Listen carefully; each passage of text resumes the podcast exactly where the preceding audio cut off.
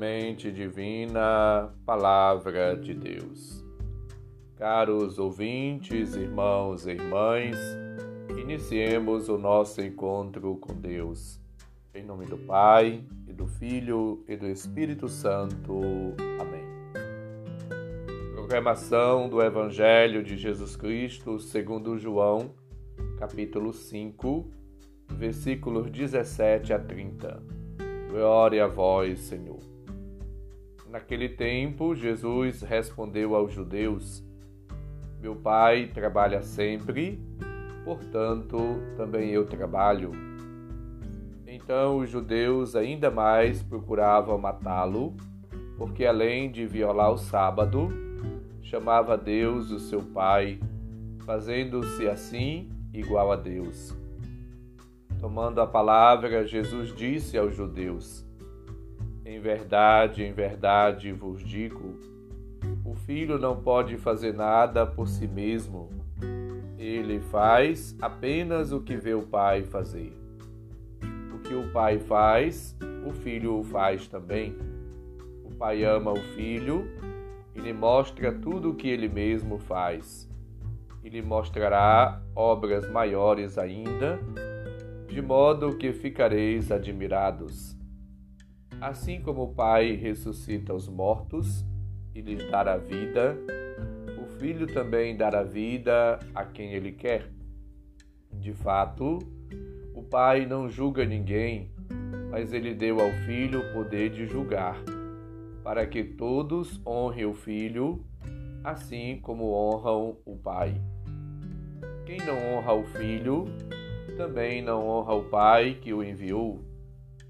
Em verdade, em verdade eu vos digo: quem ouve a minha palavra e crê naquele que me enviou, possui a vida eterna.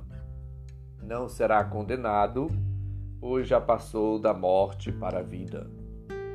Em verdade, em verdade eu vos digo: está chegando a hora, e já chegou, em que os mortos ouvirão a voz do Filho de Deus, e os que a ouvirem viverão. Porque assim como o Pai possui a vida em si mesmo, do mesmo modo concedeu ao Filho possuir a vida em si mesmo. Além disso, deu-lhe o poder de julgar, pois ele é o Filho do homem. Não fiqueis admirados com isso, porque vai chegar a hora em que todos os que estão nos túmulos ouvirão a voz do Filho e sairão. Aqueles que fizeram o bem ressuscitarão para a vida, e aqueles que praticaram o mal para a condenação. Eu não posso fazer nada por mim mesmo. Eu julgo conforme o que escuto, e meu julgamento é justo porque não procuro fazer a minha vontade, mas a vontade daquele que me enviou. Palavra da salvação. Glória a vós, Senhor. Jesus é perseguido por curar em dia de sábado. E ele aproveita da realidade de perseguição, de crítica, de murmuração para revelar a sua identidade de filho de Deus e apresenta-se como a lei personificada. Segundo algumas especulações judaicas, recebidas no versículo 17, o repouso sabático dizia respeito à obra criadora de Deus, mas não à permanente atividade pela qual incessantemente dará vida e julga.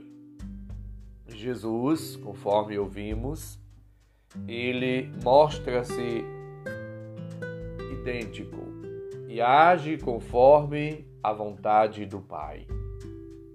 A unidade hipostática divina, Deus da mesma essência, da mesma natureza, da mesma substância, verdadeiro homem e verdadeiro Deus, é, portanto, apresentada neste texto.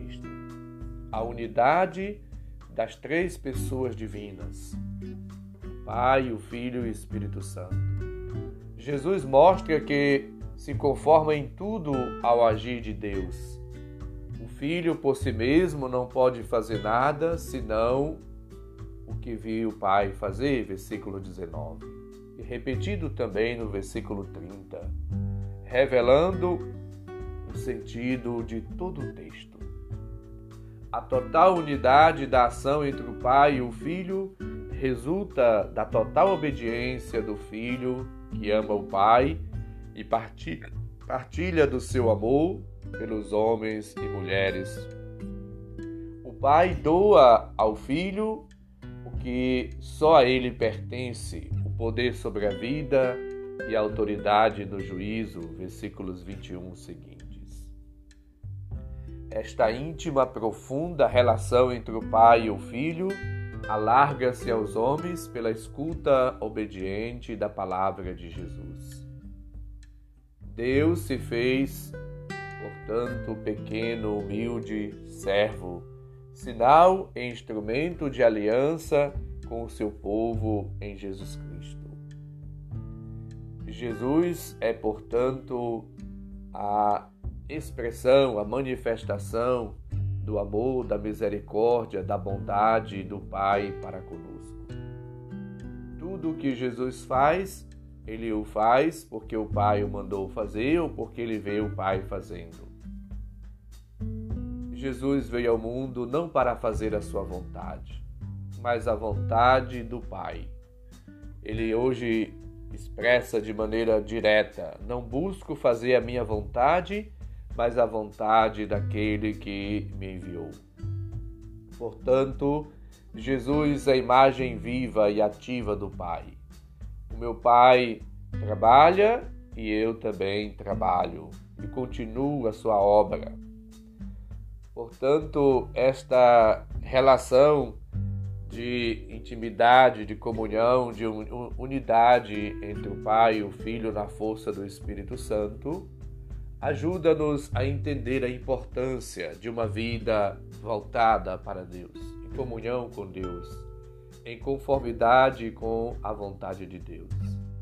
Portanto, todos somos chamados a abandonar-nos no colo de Deus, a nos jogar nas mãos de Deus, a confiar na providência divina, a viver uma vida de unidade, de comunhão com Deus, na prática do amor, no exercício da caridade um amor entrega, um amor doação, um amor que se torna oração.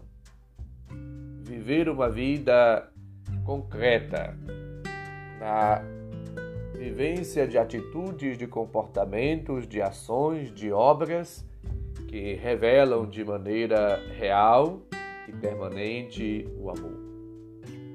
O Evangelho que hoje ouvimos revela-nos que para estarmos unidos a Deus, precisamos estar unidos a Cristo. Realizando esta união com o Pai, que Cristo se revela também a aliança de Deus para nós.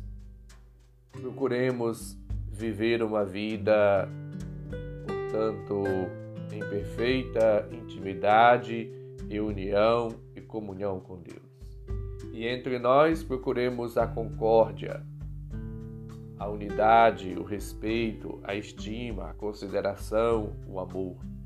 Tenhamos cuidado, zelemos uns dos outros, para que de fato o amor seja perceptível, o amor concreto, que a maneira de manifestar o amor seja assim real. O amor de Cristo deve levar-nos a suportar todas as provações e cada vez mais deixar-nos transformar em alegria tudo que porventura seria tristeza, mágoa ou amargura. É preciso passar por uma verdadeira transformação. Assim como Cristo, que não se deixou levar pela humilhação, pelas críticas, pelo suplício da cruz, mas venceu tudo na força do Espírito e ressuscitou, assim também nós somos chamados a vencer. Vencer as intempéries, os problemas, as dificuldades, as provações, as tentações, as perseguições da vida, do dia a dia, e em Cristo ressuscitar, com Cristo ressuscitar. Portanto, unamos-nos a Cristo e a sua paixão, morte e ressurreição e vivamos uma vida de comunhão, de união com Cristo. A união de amor identifica-nos de algum modo aos sofrimentos de Cristo. É necessário experimentarmos a vida, as dores, as alegrias, as conquistas de Cristo no nosso dia a dia, para que com Ele possamos também ressuscitar, viver uma vida nova e sermos também vitoriosos com Ele. Supliquemos as luzes, as graças e as bênçãos do Senhor.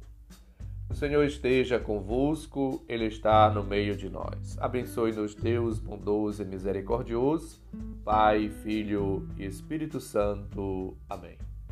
Um santo e abençoado dia para todos. Um abraço, felicidades.